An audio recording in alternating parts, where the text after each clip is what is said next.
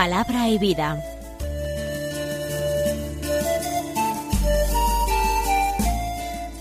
Con el padre Manuel Horta desde Sevilla.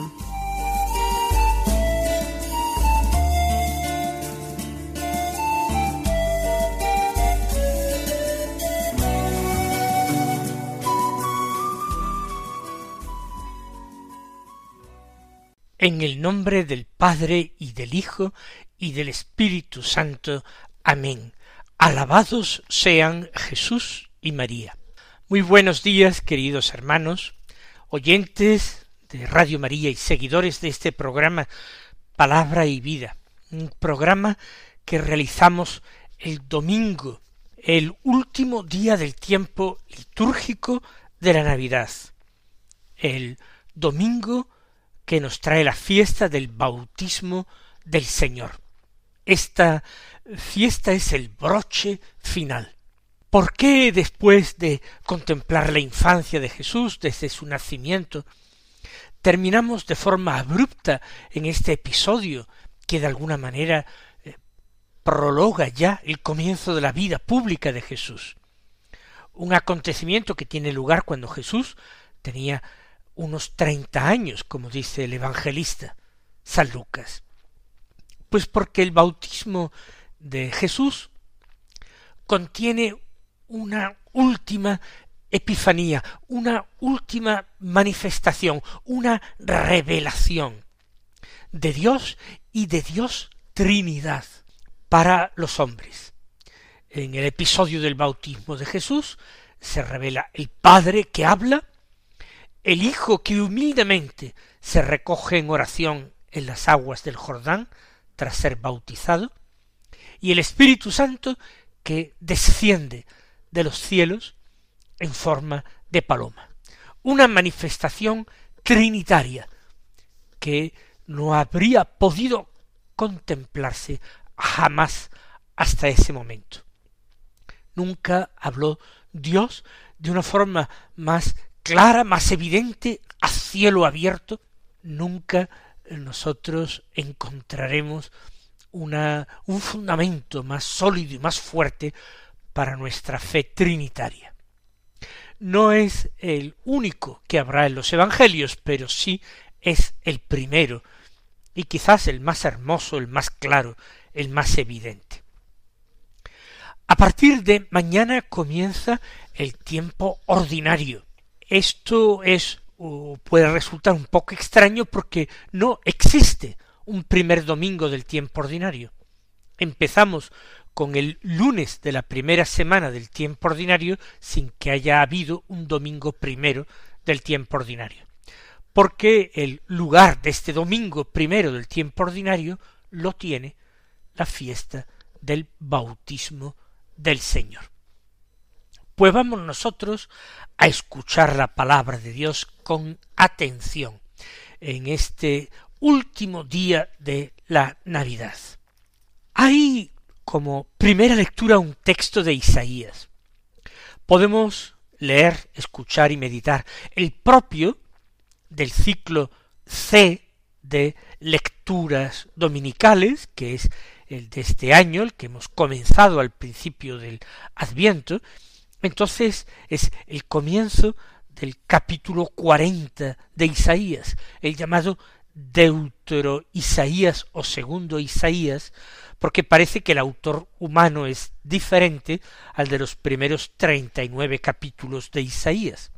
Es eh, los versículos uno al cinco, nueve al once, un texto bellísimo y conocido. Comienza diciendo el profeta consolad consolad a mi pueblo, dice vuestro Dios, hablad al corazón de Jerusalén, gritadle que se ha cumplido su servicio y está pagado su crimen, pues de la mano del Señor ha recibido doble paga por sus pecados. No voy a leer este texto. Incluso si ustedes van a misa puede ser que lean otro texto de Isaías que se puede utilizar todos los años aunque sea el propio del ciclo A de lecturas, un texto del capítulo cuarenta y dos de Isaías, versículos uno a cuatro y seis y siete, que empieza diciendo esto dice el Señor mirad a mi siervo, a quien sostengo, a mi elegido en quien me complazco, en él he puesto mi espíritu, etc. Yo me quedo con este propio del eh, ciclo C de lecturas consolada, consolada mi pueblo.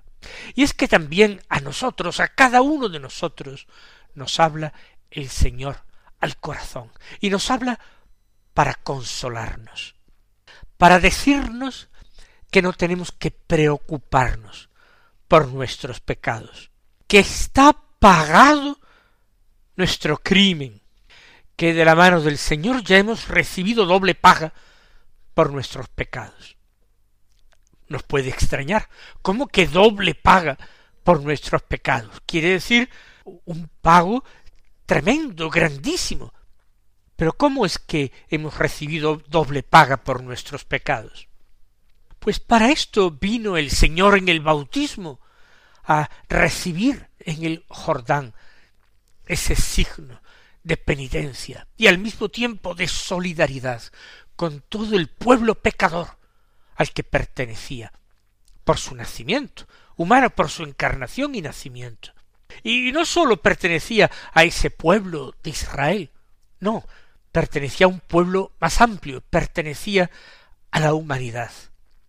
Con cuánta razón el Señor quiso llamarse a sí mismo, en los evangelios sinópticos principalmente, el Hijo del Hombre. El Hijo del Hombre en el sentido de el Hijo de la humanidad. Un hombre. No un hombre como todos, como algunos se complacen en decir, no era como todos, porque era el hombre Dios, porque era el Hijo de Dios encarnado, pero un hombre verdadero y auténtico. Pues bien, consolad a mi pueblo. Ya no debe temer nada, ya está pagado su crimen y pagado con creces. Porque el Señor, derramando su sangre, aceptando el horroroso suplicio de la cruz, aceptando la humillación de hacerse uno entre tantos, de encarnarse en las entrañas de esa mujer, aunque fuera la doncella purísima de Nazaret, la Inmaculada Concepción, aceptando esa humillación de someterse al dolor, a la necesidad y a la muerte, pagado nuestros crímenes y pecados, con una paga largamente suficiente. Esto es lo que nos dice Isaías y este es el fundamento más profundo de nuestra alegría y nuestra esperanza. La alegría cristiana no es una alegría boba, no es una alegría porque toca estar alegres, es una alegría que convive en el día a día que convive en la rutina de ser humano en el mundo, en una época concreta, convive con esos dolores, con esos sufrimientos. Pero si el Señor nos dirige esta palabra, hoy domingo, ¿cómo no hay motivos para estar alegres? Hemos descargado de nuestra alma un gran peso, acogemos la salvación de Dios que se nos da de una forma tan gratuita. Porque el texto de Isaías continúa diciendo, después de decir que ha recibido doble paga por sus pecados, añade, una voz grita, en el desierto preparadle un camino al Señor, allanad en la estepa una calzada para nuestro Dios, que los valles se levanten, que montes y colinas se abajen, que lo torcido se enderece y los escabrosos iguale. ¿Y esto por qué? Porque es cierto que tenemos que estar alegres por la salvación que hemos recibido de una forma tan gratuita y tan generosa de parte de nuestro Dios. Pero tenemos que colaborar. No podemos permanecer como si todo fuera igual, no podemos mantenernos postrados en esa miseria de nuestros pecados sin hacer nada por salir de ellos. Tenemos que buscar en nosotros mismos, escarbando nuestro corazón, golpeándolo con la piedra de la contrición, a ese corazón que a veces es más duro que el pedernal, golpeándolo con la piedra de la contrición para que brote una chispa, una chispa de amor de Dios. Hay que enderezar la vida. Al terminar este hermosísimo tiempo litúrgico de la Navidad, al disponernos a afrontar la monotonía de la vida ordinaria, debemos cargarnos de buenos propósitos, debemos llenarnos de deseos hondos, profundos, de conversión, debemos pedirle al Señor que en renovado empeño, que Él que nos ha librado del peso de nuestros pecados, que nos los ha perdonado, que Él nos dé fuerza, que Él nos dé gracias para obrar verdaderamente nuestra conversión. Por eso, después de ese anuncio gozoso consolad, consolad a mi pueblo, sigue esa exhortación. En el desierto preparadle un camino al Señor, en el desierto de nuestra vida ordinaria, en nuestro caminar en la fe, preparar un camino que implique allanar una calzada para nuestro Dios, para que Él pueda venir a nuestra vida, para que Emmanuel pueda ser verdaderamente Dios con nosotros, y para ello hay que enderezar lo torcido y hay que igualar lo escabroso. Y si por una parte tenemos que sentirnos consolados y por otra parte llenos y cargados de buenos propósitos, tenemos que tener un empeño en no quedarnos esto simplemente para nosotros. Y así el texto sigue diciendo Súbete a un monte elevado, heraldo de Sión, alza fuerte la voz, heraldo de Jerusalén, álzala, no temas. Di a las ciudades de Judá, aquí está vuestro Dios. Mirad, el Señor Dios llega con poder y su brazo manda. Mirad, viene con él su salario y su recompensa lo precede. Cada uno de nosotros es heraldo del Señor. Nosotros somos los amigos del esposo, es decir, los amigos de Cristo el Señor. Y nosotros tenemos que proclamar desde un monte elevado, desde todos los foros posibles, nuestra fe y nuestra esperanza. Tenemos que decir el Señor, que vino. Y esto es lo que hemos celebrado los cristianos, que el Señor vino a nuestro pobre mundo, a nuestro valle de lágrimas, como Salvador para consolar. Él vendrá, viene con él su salario. Ojo, un salario que será abundante, un salario que será verdadero premio, o un salario que no será sino amargura y lágrimas, porque su justicia también será implacable para el que se resista a convertirse. Llega con poder, no llega en la debilidad de aquel niño que nació en Belén y murió en la cruz. No, llega con poder y su brazo manda. No, no es el brazo cuya mano fue crucificada. Es un brazo que manda y que se impone, porque es un brazo que empuña el cetro como Rey eterno y Señor universal. Como un pastor, termina este texto de Isaías, apaciente el rebaño, reúne con su brazo los corderos y los lleva sobre el pecho. Cuida él mismo a las ovejas que crían.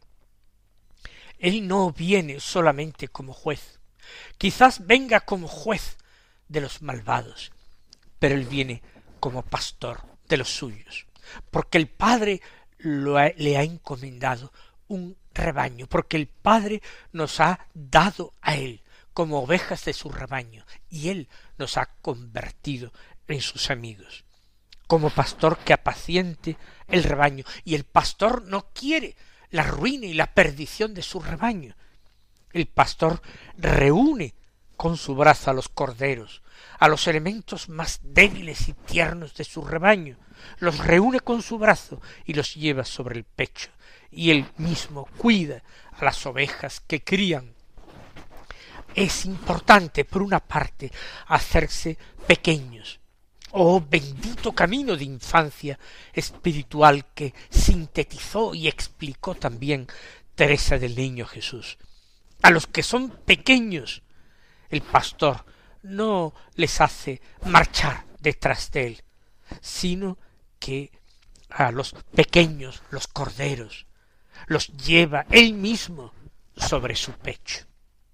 Y por otra parte, a las ovejas que crían, a las que procuran alimentar, a los miembros más débiles del rebaño, a esas ovejas que crían, que pueden ser también los que ejercen la misión de pastores, delegados o ayudantes del supremo y único pastor, Cristo nuestro Señor, los que crían con la gracia de los sacramentos a sus hermanos, Él mismo los cuida con un amor preferencial, con un amor lleno de atención, de misericordia y de cuidado. Así terminamos nosotros el tiempo litúrgico de la Navidad con ese texto bellísimo de Isaías. Pero ahora nosotros escucharemos y comentaremos el Evangelio de San Lucas.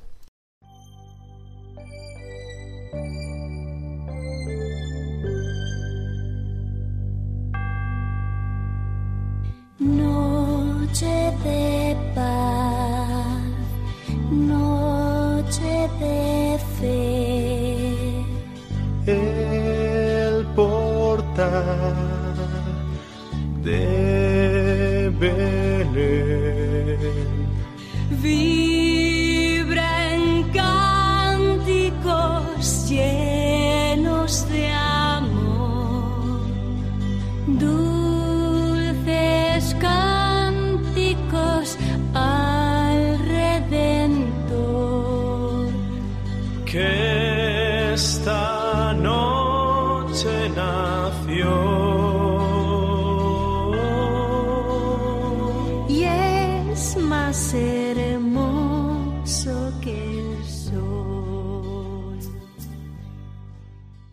El Evangelio de San Lucas, que se proclama en la misa de hoy, es del capítulo tercero, los versículos quince y dieciséis y los versículos veintiuno y veintidós.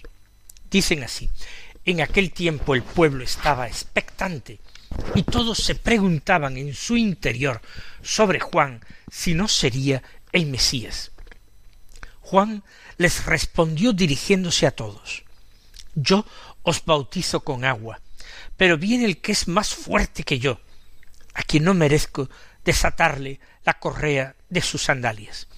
Él os bautizará con Espíritu Santo y fuego. Y sucedió que cuando todo el pueblo era bautizado, también Jesús fue bautizado, y mientras oraba se abrieron los cielos, bajó el Espíritu Santo sobre él con apariencia corporal, semejante a una paloma, y vino una voz del cielo, Tú eres mi Hijo, el amado, en ti me complazco.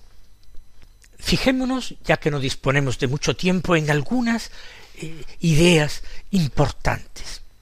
Todos, dice San Lucas, se preguntaban en su interior si Juan no sería el Mesías. El camino de la fe es un camino difícil, es un camino duro. Y es el camino que nosotros tenemos que seguir porque es el camino que el Señor nos ha mandado seguir desde que salieron Adán y Eva del paraíso, camino de fe, pero también después de la resurrección del Señor, camino de fe. Y en ese camino de fe se suscitan preguntas, preguntas que a veces no suelen manifestarse hacia afuera, son preguntas, como dice San Lucas, en nuestro interior. Aquellos hombres preguntaban ¿será Juan el Mesías o no será? Había una legítima duda, una legítima, insisto, duda. No eran claras las escrituras, tenía que venir el Mesías, tenía también que venir el precursor. Pero, ¿qué era Juan realmente? Un hombre tan santo, un hombre que no hablaba sino de Dios, que congregaba a su alrededor a tantos y a tantos. En nuestra vida, como digo, también hay lugar para que nosotros dudemos en muchos momentos, en muchas circunstancias. Tenemos a veces una duda fundamental y grande. ¿Estoy en gracia de Dios? ¿Estoy agradando a Dios o me equivoco en mi camino? ¿Serán vanos nuestros esfuerzos, nuestros empeños por convertirnos a Él? ¿Es esto lo que espera Dios de mí? Algunas personas estas preguntas se las formulan con mucho dramatismo, incluso se angustian personas que tienen un natural escrupuloso o personas que tienen una tremenda sensibilidad espiritual y a las que el Señor les permite pasar por tremendas noches oscuras. Pues bien, tenemos que fijarnos en el Evangelio de hoy. A Dios le basta con que nosotros perseveremos en nuestro caminar, pongamos nuestros mejores empeños, no terminemos de desesperarnos, no nos cansemos de nosotros mismos, confiemos en que la palabra de Dios abre siempre nuevas rutas, nuevos caminos para seguir avanzando. Con nuestra carga de mal, con nuestros empeños no siempre traducidos en obras, con nuestros buenos deseos, pero seguir avanzando. ¿Acaso Él no es ese pastor bueno, bondadoso, misericordioso, que sabe tomar en brazos a los corderos fatigados que apenas pueden avanzar, y que tiene consideración de ese esfuerzo suplementario que tienen que realizar las ovejas que están criando para avanzar. ¿No comprenderá el Señor todo esto en nuestras pobres vidas? Vamos a darle Señor nuestra mejor voluntad. Vamos cada día, cada mañana, a intentar convertirnos un poco más hacia Él. Vamos a escuchar la palabra de Dios, como hacemos en nuestro programa cada mañana, porque no hace otra cosa Juan sino recordar las escrituras. Él os bautizará con Espíritu Santo y fuego. Tiene que venir detrás de mí. Y esa es una segunda idea. Esperar nos permite abrirnos a un futuro en que Dios va desvelando cada vez más sus planes, en que el Señor va permitiendo que lleguemos al cumplimiento de esas promesas que Él nos hacía. Y en tercer lugar, la oración de Jesús. Hace que se abran los cielos y descienda el Espíritu Santo. Nuestra propia oración no es sino un unirnos a la oración de Jesús. Ese es el secreto del Padre nuestro. Oración de Jesús a la cual nosotros somos invitados a unirnos, para así también poder recibir las palabras que él recibió. Tú eres mi Hijo amado, en ti me complazco. El Señor se complace en nuestras pequeñeces, en nuestras naderías, en nuestros buenos deseos. Y queridos hermanos, que empecemos con fuerza este tiempo ordinario que se abre para nosotros mañana, pero que vivamos con alegría, con gozo y con gratitud esta fiesta del bautismo del Señor. Él os bendiga y hasta mañana si Dios quiere.